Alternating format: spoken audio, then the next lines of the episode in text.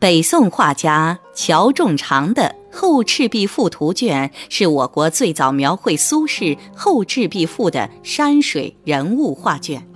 他以简阔的笔墨，使我们形象地领略了赤壁一带的佳胜，感受到当时苏轼与客同游的情景。万事俱备，苏轼他们于是携酒与鱼，复游于赤壁之下。江流有声，断岸千尺；山高月小，水落石出。画面到了第三部分，游赤壁。此段画面布满了倾斜的岩石，陡峭险峻，石缝间的野草灌木随处可见。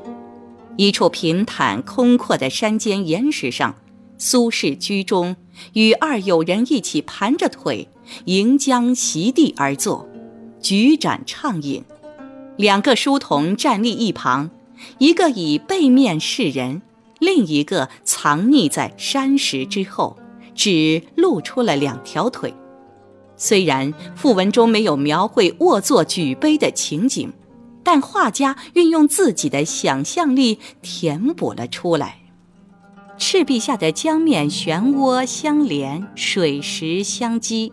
生动地表现了赋文中的江流有声，江面山脚处随意散落的巨石，也将赋文中的水落石出形象化了。画面上重岩叠嶂，山高月小，江水盘曲，形势险要，与苏轼在《前赤壁赋》中描述的七月十六日夜游赤壁时的情景完全不同。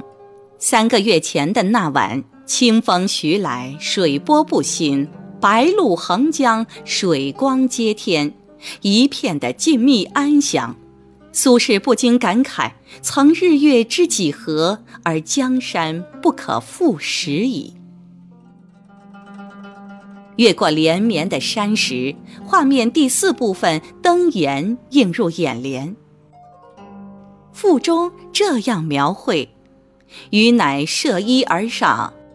履婵岩，披蒙茸，踞虎豹，登虬龙，攀起古之危巢，抚冯夷之幽宫，盖二客不能从焉。画卷上一条曲折幽深、杂草伏地的山径蜿蜒而上，两旁岩石耸立，古树参差。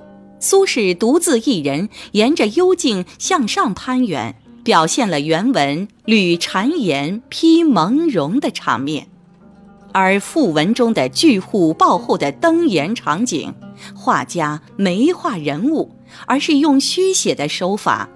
巨虎豹这句，画中只画了一片山间树林，这棵松树的老根还真有点神似老虎，树后还有一块虎豹形状的怪石。沿着崎岖山路一路攀登上了悬崖，此处山岩陡立，树木紧贴崖壁生长，枝若囚笼。在一根伸出崖外的枯枝上，有一个用小树枝垒砌的巢，古鸟一动不动地伏在窝里。崖底波涛汹涌，水深莫测，如同水神的幽宫。在这惊险恐怖的环境中。苏轼哗然长啸，草木震动，山鸣谷应，风起水涌，然后予以悄然而悲，肃然而恐，领乎其不可留也。悲恐交加的苏轼意识到此地不可再留，便悄然离去，于是便反而登舟。画面又从紧张的崖顶换到了第五部分泛舟。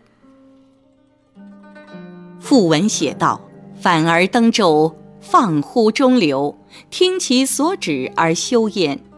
时夜将半，四顾寂寥，是有孤鹤横江东来，翅如车轮，悬赏槁衣，戛然长鸣，略于舟而息也。”主客皆在，小船则漂浮在江心，随其自然停留。